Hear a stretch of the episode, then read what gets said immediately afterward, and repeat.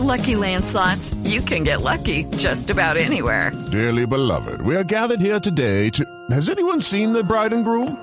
Sorry, sorry, we're here. We were getting lucky in the limo and we lost track of time.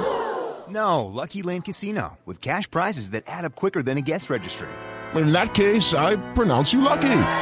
Play for free at LuckyLandSlots.com. Daily bonuses are waiting. No purchase necessary. Void were prohibited by law. 18 plus. Terms and conditions apply. See website for details. O sea, es una obra en Antioquia, pero para todo el país. Claro, lo que estoy es, viendo. es una obra que induce eh, mayor competitividad del país. Claro. Eh, eh, ¿Cómo estamos diciendo que induce mayor competitividad del país? En la disminución de los tiempos o de los de las longitudes de recorrido de, de la carga que va desde y hacia el interior del país, particularmente ese triángulo que conforma eh, esas tres las tres principales ciudades donde está concentrado pues el 70% del PIB de Colombia. O sea, hay ciudades, no se está planteando esto en ningún momento como, como, como, una- como hacerle competencia a lo que hoy existe. Es decir, es, No, es com- complementar, porque si tenemos unos retos de enfrentar eh, tratados de libre comercio, pues lo primero que tenemos que hacer es disminuir los costos. Los costos de, de exportar. Un contenedor de, ca- de, de Bogotá eh, a, a Cartagena, llevarlo, transportarlo de Bogotá a Cartagena cuesta entre dos y media y tres veces más de lo que va de Cartagena a Rotterdam, por ejemplo. Y, y, y eso eh, parte es por las distancias recorridas. Eso siempre uno oye ese cuento que Sí. parecería un mito urbano, pero usted sí conoce eso. La otra vez, yo no me acuerdo quién lo dijo.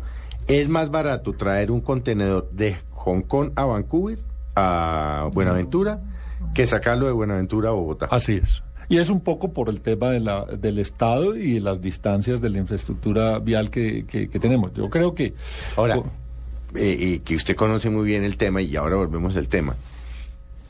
Lo que le queda a uno claro es que el país para este tema después de cuarenta y pico, treinta y pico, yo no he tratados de libre comercio, está... es- o sea, eso Estamos no biches estamos, en tema de estamos infraestructura.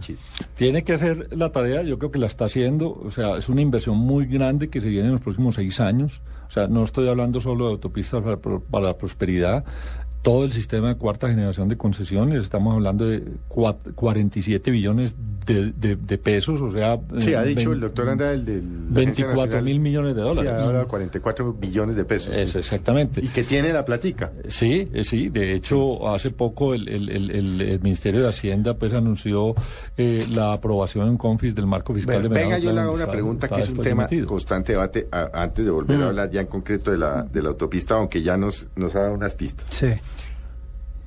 Hay unos problemas concretos. Uno, pues, eh, uno los temas ambientales. Dos, las famosas consultas. Y es que aquí para hacer cualquier cosa, usted tiene que consultarle a, lo, a, a quienes se va encontrando, a las etnias, que si son eh, no sé qué, que si son indígenas y no sé qué.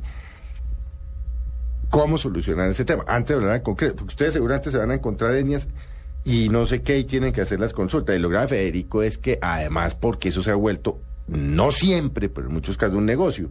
Y es que dicen, ah, por aquí va a pasar la autopista, no sé qué, y de repente aparecen unos grupos. ¿Cómo solucionar ese problema que es un problema de fondo? Es la queja que le oye uno a los constructores, a los ministros, al, director de la Agencia Nacional de Infraestructuras. ¿Cómo solucionar ese tema? Porque además creo que está atado a tratados internacionales. Mm. A ver, eh, Felipe, hay un... o sea, en términos generales, en, en- Colombia, pues se viene tramitando una nueva ley de infraestructura que, mm, digamos, le apuesta a resolver en gran parte algunos de esos problemas, particularmente en lo que tiene que ver con la darle mucha más agilidad a los procesos de adquisición de predios. Es decir, se revierte un poco la figura que antes no se podía intervenir en un predio hasta tanto no se negociara, ahora es se puede intervenir dándole, por supuesto, las garantías al propietario de que va a ser... eh, eh, digamos Debidamente expropiado. exactamente. ¿Eso pero está- ¿eso es una ley que está en trámite? sí está en trámite. No, no es ley de la Eh, es decir, República ya hay una, una parte, digamos, eh, llamémoslo así, de la ley que en ese aspecto de los pedidos pues tiene unas modificaciones, que es lo que está en trámite, eh, mm, porque le habían dejado unas especies de, de bridas y era que ese tipo de, de, de, digamos, de soluciones no se podría hacer en predios que estaban en, eh, en, eh, con algún tipo de... mm, de, de, de líos jurídicos, ¿cierto? Entonces lo que estaba induciendo era que los propietarios se generaban sus propios líos Claro, para, evitar las intervenciones. Eso se quita eh, mm, y, y en, la- en esta ley y a partir del 1 de enero del 2014 pues se podrán hacer de- digamos mucho más expeditos los procesos de expropiación y, y de gestión de predios en, en estos proyectos. Uno. Dos. Eh, se le ponen plazos perentorios también a la autoridad ambiental para, para pronunciarse sobre los temas ambientales. Es decir, o sea, sobre X, el tema de las meses. Si licencias. usted no se pronunció. es- sí.